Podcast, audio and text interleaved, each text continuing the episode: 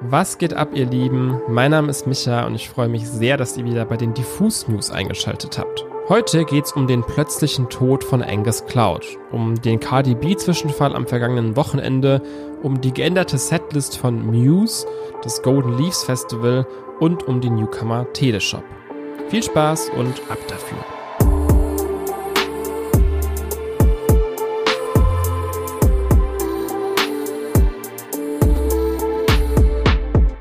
Über Nacht gab es eine bestürzende Nachricht für alle CineastInnen und insbesondere für Euphoria-Fans. Der Schauspieler Angus Cloud ist im Alter von nur 25 Jahren tot im Haus seiner Familie in Oakland aufgefunden worden. Viele kennen ihn vor allem in seiner Rolle als Drogendealer Faz in der gefeierten HBO-Serie Euphoria und tatsächlich war das auch seine erste richtige Rolle.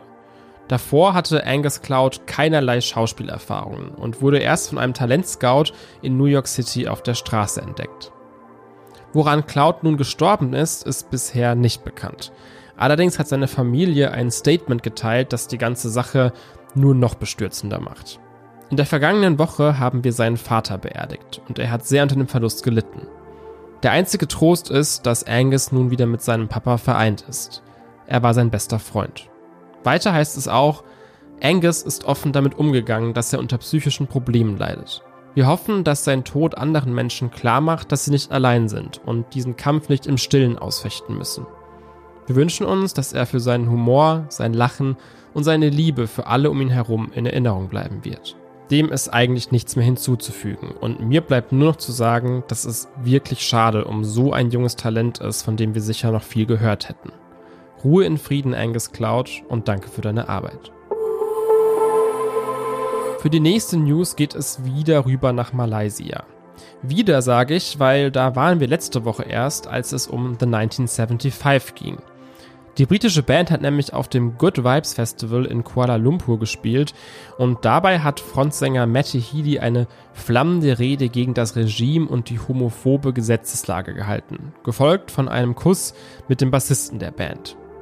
In Folge wurden The 1975 des Landes verwiesen und das gesamte Festival wurde auf Anordnung der Regierung abgesagt. Eine drastische Reaktion, die andere westliche Acts scheinbar nicht riskieren wollen. Die Rede ist von Muse, die am Samstag ebenfalls in Kuala Lumpur aufgetreten sind und deshalb ihre Setlist im Vorfeld abgeändert haben. Der Song We Are Fucking Fucked ist rausgeflogen. Stattdessen spielte die Band Resistance. Das gab der Konzertveranstalter auf seiner Website bekannt.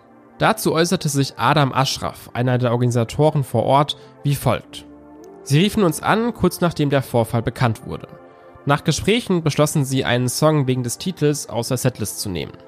Es ist schön zu wissen, dass sie darauf bedacht sind, zu unterhalten und gleichzeitig die Richtlinien zu respektieren. Spott und Häme hat das ganz im Gegenteil dafür vom selbsterklärten Märtyrer-Ally Matty Healy gehagelt. Denn der postete in seiner Instagram-Story die Vorbestellungspage zum neuen Muse-Album mit dem Slogan Join the Resistance und in der nächsten Story ein Screenshot von einem Artikel über die geänderte Muse-Setlist. Ich kann hier eigentlich auch nur meine Worte aus der letzten Woche wiederholen ob man da jetzt Matty Healys Heldentum begrüßt und dieses vorauseilende Gehorsam von Muse kritisiert oder andersrum Matty Healy nur als einen Typen sieht, der sich mal wieder in Szene setzen möchte, das sollte jeder und jede von euch selbst für sich entscheiden. Ich hoffe nur für die Menschen in Kuala Lumpur und in ganz Malaysia, dass das Land nicht irgendwann zu einem Ort wird, den man eher vermeidet bei Touren. Das wäre wirklich schade. Es ist all over the Internet und leider können auch wir es euch nicht ersparen. Wir müssen über den Cardi B-Zwischenfall sprechen. Aktuell kursiert nämlich ein Video von einem Auftritt am Samstag in Las Vegas. Dort sieht man, wie eine Person aus der Crowd die Rapperin scheinbar absichtlich mit Wasser vollschüttet. Die erscheint daraufhin ziemlich geschockt und schmettert dann ihr Mikrofon in die Menge. In Folge hat ein Fan die Rapperin nun angezeigt ob es sich dabei um dieselbe Person handelt, die das Wasser gespritzt hat, oder um jemanden, der oder die am Geschehen gar nicht beteiligt war, ist aktuell unklar. Mit dieser Situation reiht sich Cardi B ein in eine immer länger werdende Liste von MusikerInnen, die auf der Bühne mit verschiedenen Dingen beworfen werden. Ähnliches passierte nämlich schon bei Drake und Harry Styles. Beim Pink-Konzert hat ein Fan die Musikerin sogar mit der Asche ihrer verstorbenen Mutter beworfen. Das klingt zuallererst eher schräg und kurios, kann aber auch ziemlich gefährlich enden. Bibi Rexa wurde zum Beispiel kürzlich von einem Handy im Gesicht getroffen und musste daraufhin sogar genäht werden.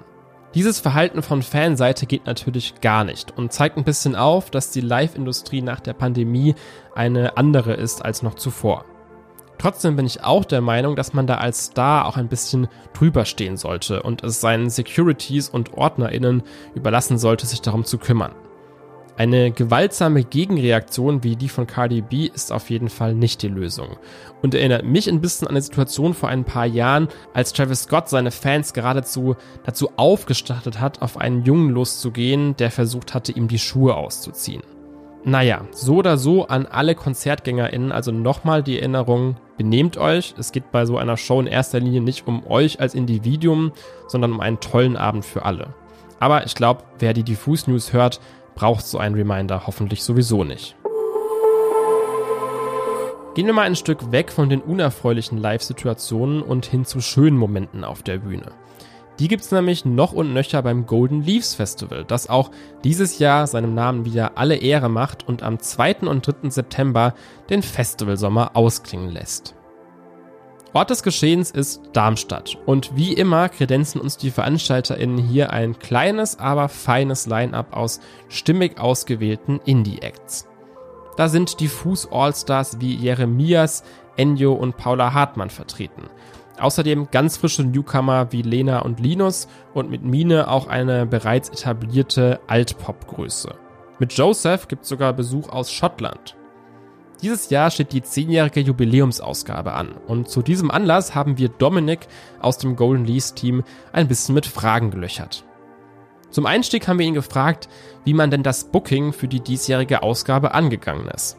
Wir versuchen eigentlich grundsätzlich immer ähm, beim Booking-Prozess äh, darauf zu achten, dass wir ein gender ausgeglichenes Line-up haben und eigentlich auch ähm, in der Fällen fällt es uns eigentlich relativ einfach, weil ganz ehrlich so in den letzten Jahren waren auch meistens die Alben, die am meisten bei uns hängen geblieben sind am Jahresende eigentlich von, von weiblichen Künstlern gewesen. Dieses Jahr haben wir da zusätzlich noch so ein bisschen die Idee gehabt, dass wir auf dem auf der Bühne dann in der Abfolge eigentlich auch immer weiblichen und männlichen Gesang im Wechsel haben wollen. Und ähm, grundsätzlich ist ja bei uns eh das Prinzip, dass wir halt nur Künstlerinnen buchen, die wir auch wirklich selbst toll finden. Und äh, dieses Jahr hatten wir da auch echt Glück, dass wir halt sehr, sehr schnell wirklich auch alle Künstlerinnen, die wir halt auf unserer Wishlist hatten für das Jubiläum, ratzfatz zusammen hatten und auch schon wirklich innerhalb von ich glaube, sechs Wochen das komplette Line-Up zusammengebucht hatten. Neben einem sowieso schon spannenden und diversen Line-Up gibt es dieses Jahr übrigens auch zum ersten und auch vielleicht zum einzigen Mal einen Silent Floor.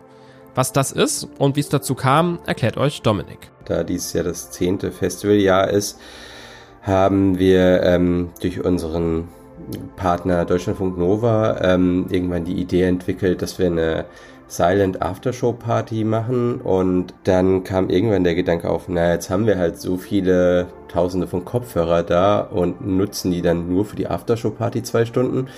Und dann haben wir eigentlich relativ schnell überlegt, ähm, dass wir da eigentlich auch noch eine zweite Bühne anbieten könnten, wo man halt vielleicht auch irgendwie so ein bisschen aus diesem Festivalstress und Geräuschpegel und Gespräche drumherum entfliehen kann und sich wirklich so ganz in die Musik fallen lassen kann.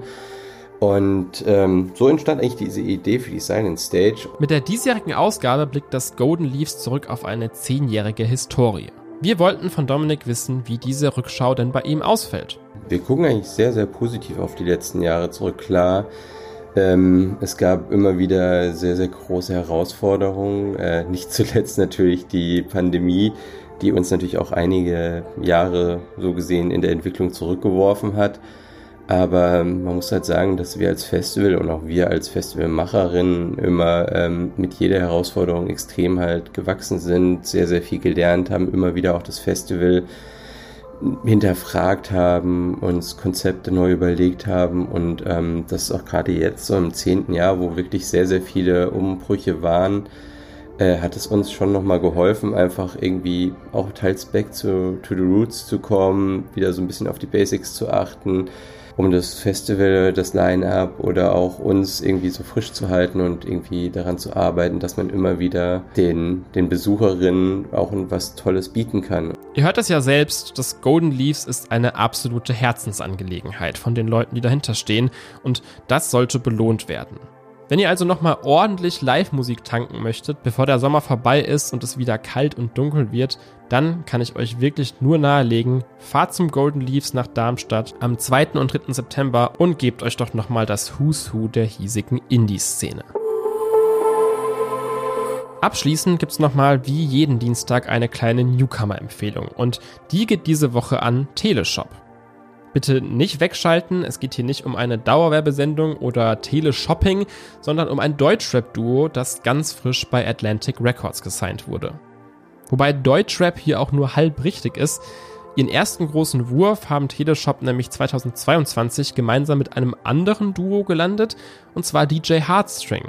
Auf einer gemeinsamen EP mit vier Songs treffen hier dreamy Deutschrap und euphorischer Elektrosound aufeinander – und ich glaube, aus heutiger Sicht kann man sagen, dass diese Kombi inzwischen längst zur Goldmine für viele andere Acts geworden ist.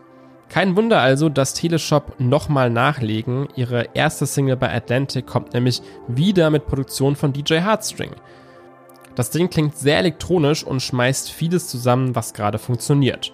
Rap, Trance, Hyperpop und natürlich eine gepitchte Speed-Up-Stimme. Das Ergebnis ist jetzt gar nicht so die große Revolution, aber Endlos ist ein verdammt hartnäckiger Ohrwurm und hat mich persönlich nochmal darin bestärkt, Teleshop sollten wir wirklich alle auf dem Radar haben. Das war's mit den Diffus News am Dienstag. Es ging um die zensierte Setlist bei Muse, um Cardi B's Mikrofon, den Tod von Angus Cloud, das Golden Leaves Festival und nicht zuletzt die Newcomer Teleshop. Die nächste Folge erwartet euch dann am Freitag Kommt gut durch die Woche und bis dahin.